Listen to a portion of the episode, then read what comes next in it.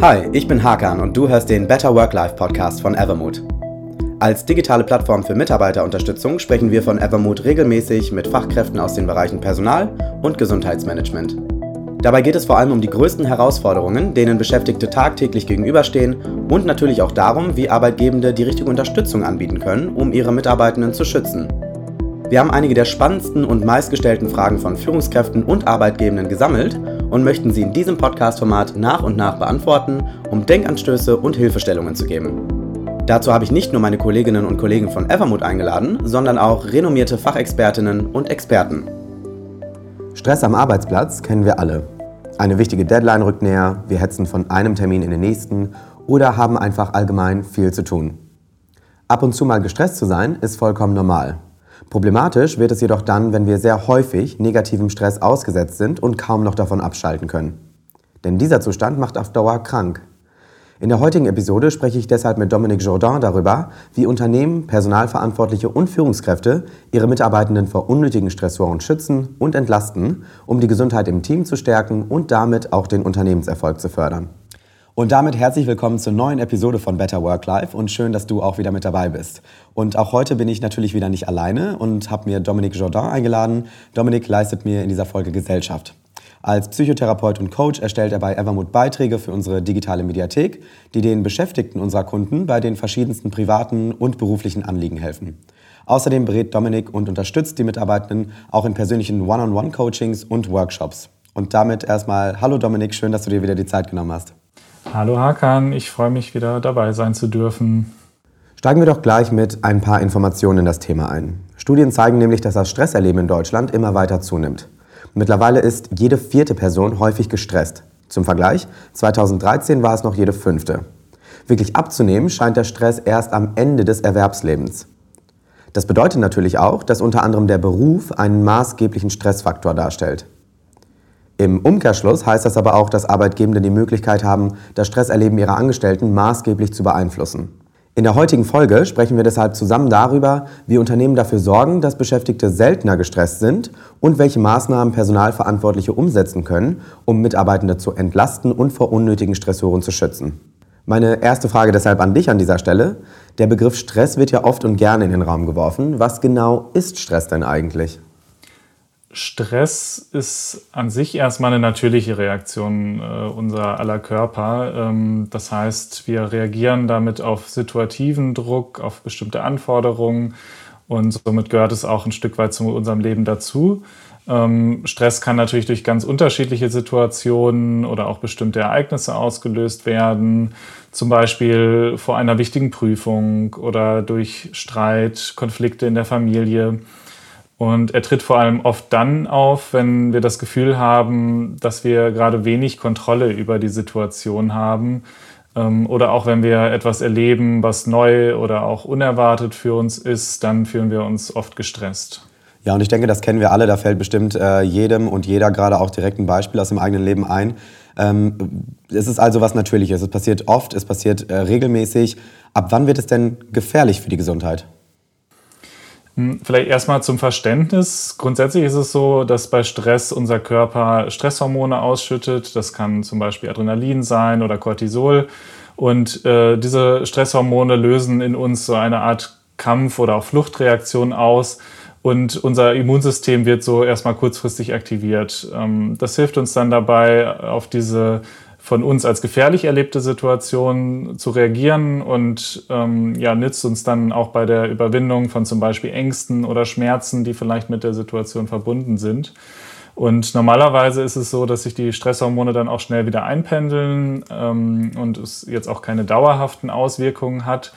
Ähm, problematisch ist es dann, wenn wir über eine längere Zeit und sehr häufig äh, Stress erleben und ähm, ja, dann führt es dazu, dass unsere körperliche, aber auch unsere psychische Gesundheit eben langfristig auch beeinträchtigt wird. Okay, also kurzfristig erlebter Stress, kein Problem, das können wir ausbalancieren, das ist unser Körper gewöhnt. Langanhaltender Stress, negativer Stress, da wird es dann gefährlicher. Was sind denn die Folgen von langanhaltendem Stress? Ähm, also Betroffene berichten häufig, dass sie sich ängstlich fühlen, wütend, äh, unter Umständen sogar auch aggressiv, leicht reizbar frustriert, ähm, aber auch äh, Gefühle von Traurigkeit können auftreten und ähm, so auf der Seite der Krankheiten ähm, zählen dazu dann unter anderem körperliche Erkrankungen wie Herz-Kreislauf-Probleme, ähm, auch sowas wie äh, Diabetes, was zum Beispiel vielleicht gar nicht so bekannt ist, oder auch Hautausschläge. Aber dazu zählen natürlich auch die psychischen Erkrankungen, wie zum Beispiel Depressionen oder Burnout. Okay, das sind auf jeden Fall ernstzunehmende Folgen, würde ich sagen. Ähm, da wollen wir alle nicht ankommen. Aber dass Stress häufig vorkommt, gilt es dann damit auch zu vermeiden. Und dazu müssen wir natürlich erstmal wissen, wo dieses Stressempfinden überhaupt herkommt. Ähm, und wir sprechen ja natürlich auch um das Arbeitsumfeld. Ähm, wir sprechen darüber, wie man bei der Arbeit Stress umgehen kann, ähm, wie man sich wohlfühlt bei der Arbeit. Was sind denn dann im Arbeitsumfeld typische Faktoren, die Stress auslösen können, gerade für die Beschäftigten? Mhm. Also das ist ein guter Punkt, was du nochmal ansprichst, denn viele können eigentlich oder tatsächlich gar nicht genau einordnen, welche Faktoren Stress gerade bei ihnen auslösen und damit auch schlecht sagen, wie sie diesen ausweichen können. Ähm, berufsbedingter Stress tritt vor allem immer dann auf, wenn die Arbeitsanforderungen die jeweiligen Kapazitäten und Fähigkeiten von der betroffenen Person übersteigen und sie es dadurch dann nicht schafft, die Anforderungen entsprechend zu bewältigen. Ähm, die Gründe dafür können sehr vielfältig sein. Also Stress kann zum Beispiel durch lange Arbeitszeiten, eine zu hohe Arbeitslast, Konflikte, ähm, Arbeitsplatzunsicherheit, fehlende Anerkennung oder auch ein Mangel an Autonomie, an Unabhängigkeit ähm, ausgelöst werden. Und natürlich äh, stellen auch Vorfälle ähm, von Belästigung, Diskriminierung oder auch Mobbing ähm, ja, Stressoren für die Personen dar. Okay, das sind auf jeden Fall schon sehr äh, eindrückliche Beispiele, finde ich. Das sind also die gesundheitlichen Folgen, mit denen wir rechnen können, die auftreten können. Das ist dann natürlich die eine Seite der Medaille. Die andere ist natürlich das Unternehmen und die Produktivität im Unternehmen selbst. Wie sieht es da mit Folgen für das Unternehmen aus, wenn Stress langanhaltend unter Beschäftigten auftaucht?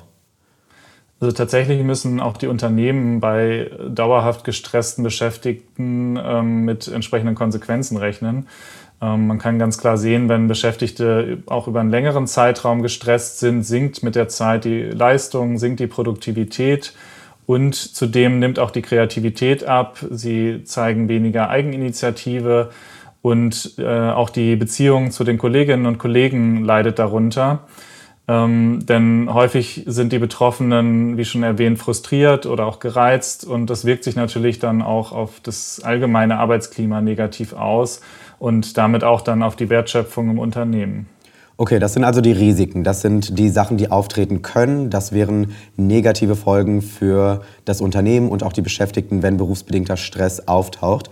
Kommen wir doch zu den Möglichkeiten, die Unternehmen dann auch haben, um dem Ganzen entgegenzuwirken. Also was können Personalverantwortliche genau tun, um Stress zu vermeiden und die Gesundheit dann der Beschäftigten auch letztendlich zu fördern?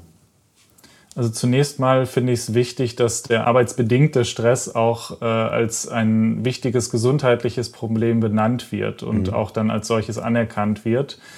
Ähm, dadurch wird dieser entstigmatisiert und die Unternehmen schaffen so auch ein generelles Verständnis für die negativen Folgen, die ja dadurch entstehen können. Und dann ist auch mein Rat, regelmäßig Wertschätzung auch zu äußern. Ähm, die Beschäftigten arbeiten oft sehr hart ohne dafür gelobt zu werden. Und ähm, wenn das eben vorkommt, wirkt sich das, ja, wie man sich vorstellen kann, auf Dauer natürlich sehr demotivierend aus. Hier ist es also wichtig, dass Führungskräfte auch regelmäßig Anerkennung und Lob aussprechen und so auch ihre Mitarbeitenden motivieren. Stichwort Führungskräfte, natürlich ein sehr, sehr wichtiger Punkt. Das sind die Bindeglieder zwischen Mitarbeitenden und Unternehmen. Heißt also auch, dass Personalverantwortliche genau diese Vorgesetzten, diese Führungskräfte unterstützen sollten im Hinblick auf ihre Führungskompetenzen. Also die sollten entsprechend weiterentwickelt werden, damit auch die damit umgehen können. Verstehe ich richtig, oder? Ganz richtig, genau. Häufig machen sich die Führungskräfte nämlich auch einfach viel zu wenig Gedanken dazu, und weiter ist es wichtig, dass die Unternehmen selber aktiv werden bei der Reduktion von regelmäßigen Überstunden. Letztlich sollte niemand dauerhaft äh, länger arbeiten, als eigentlich vereinbart wurde. Äh, wenn das doch der Fall ist, zeigt es nur, dass ein Unternehmen auch in Kauf nimmt, dass Mitarbeitende verschleißen regelrecht. Und um die Arbeitslast eben auch zu reduzieren im Arbeitsalltag, müssen Führungskräfte darauf achten, die Aufgaben sinnvoll zu verteilen Und die Unternehmen müssen auch schauen, wo nötig, dann entsprechend zusätzliches Personal einzustellen. Absolut, ja, das sind schon mal sehr valide Punkte. Ähm, und ich würde auch ganz gerne noch einmal auf die Kommunikation zwischen Führungskräften und Mitarbeitenden zurückkommen. Ähm, das ist ja auch ein sehr, sehr wichtiger Faktor. Hast du da in dem Bereich noch etwas, auf das Führungskräfte besonders achten sollten, wenn es um die Kommunikation geht? Also erstmal ist wichtig, dass aufkommende Probleme nicht totgeschwiegen werden. Ähm, fast egal, ob, ob privat oder beruflich, Beschäftigte sollten immer auch die Möglichkeit und auch den Raum haben, mit den Vorgesetzten über Probleme oder Herausforderungen zu sprechen, die sie ja gerade belasten. Ähm, hierzu gehören dann zum Beispiel auch Konflikte im Team oder Beschwerden über Fehlverhalten. Wichtig ist eben, dass sie da offen drüber sprechen können. Mhm. Und da gibt es jetzt natürlich ja verschiedene Optionen. Also Unternehmen haben verschiedene Möglichkeiten, um das zu tun.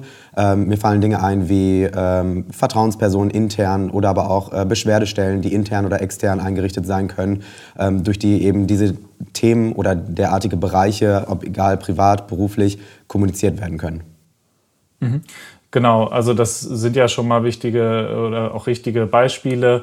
Wichtig ist, dass die Mitarbeitenden wissen, an wen sie sich wenden können, wenn äh, eben mentale Belastungen über längere Zeit anhalten.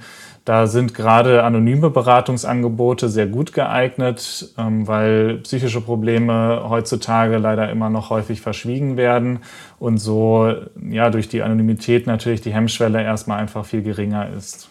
Absolut, ja. Da fällt mir auch eine frühere Folge ein, wo wir auch schon mal über die mentale Gesundheit im Arbeitsleben gesprochen haben. Und auch da hatten wir anhand von verschiedenen Studien schon gesehen, dass ähm, viele Beschäftigte viel eher geneigt wären, Probleme anzusprechen, wenn es eben beispielsweise vertrauensvolle und anonyme ähm, ja, Meldewege, Kommunikationskanäle gäbe. Das ist also ähm, nochmal ein sehr, sehr wichtiger Punkt. Und das sind ja auf jeden Fall schon mal sehr wertvolle Maßnahmen bis jetzt. Hast du denn noch ähm, einen Tipp, der sich auf die Unternehmensstrukturen bezieht. Also was kann man grundsätzlich in der Arbeitsatmosphäre, ähm, in den Prozessen im Unternehmen schaffen, um diese mentalen Belastungen und den Stress dann entsprechend auch zu minimieren? Ja, also wenn wir das Beispiel Autonomie nehmen, äh, um da den Beschäftigten mehr Autonomie einzuräumen, können zum Beispiel flexible Arbeitsmodelle eingesetzt werden, also sowas wie Remote Work oder Gleitzeit, ähm, was eben entsprechend im Unternehmen ja angewandt wird. Und so erlangen die Angestellten natürlich wieder mehr Kontrolle, zum einen über ihr Zeitmanagement, ähm, zum anderen aber auch über ihr Privatleben, was sie dann besser wiederum mit der Arbeit in Einklang bringen können. Also die, die Work-Life-Balance wird, wird positiv ähm, ja, gefördert und das hilft natürlich auch dann dabei, den Stress zu reduzieren. Alles klar, dann danke ich dir an dieser Stelle erstmal für die wertvollen Tipps, Dominik, ähm, denn wir sind auch schon wieder am Ende der Episode angekommen. Ja, sehr gerne. Super. Und äh, wenn du dich zu Hause auch mehr für das Thema Mitarbeitergesundheit interessierst, dann schau gerne mal auf evermood.com vorbei und äh, abonniere auch unseren Podcast, denn äh, wir haben sowohl auf unserer Website als auch im Podcast immer wieder Folgen und Beiträge zu genau diesem Thema. Und wenn du wissen möchtest, wie digitale Lösungen Beschäftigte in ihrer mentalen und körperlichen Gesundheit unterstützen, dann kannst du über unsere Website auch direkt eine individuelle Produktvorführung mit uns buchen. Wir freuen uns immer auf das Gespräch mit euch. Bis dahin aber erstmal vielen Dank fürs Zuhören und bis zum nächsten Mal.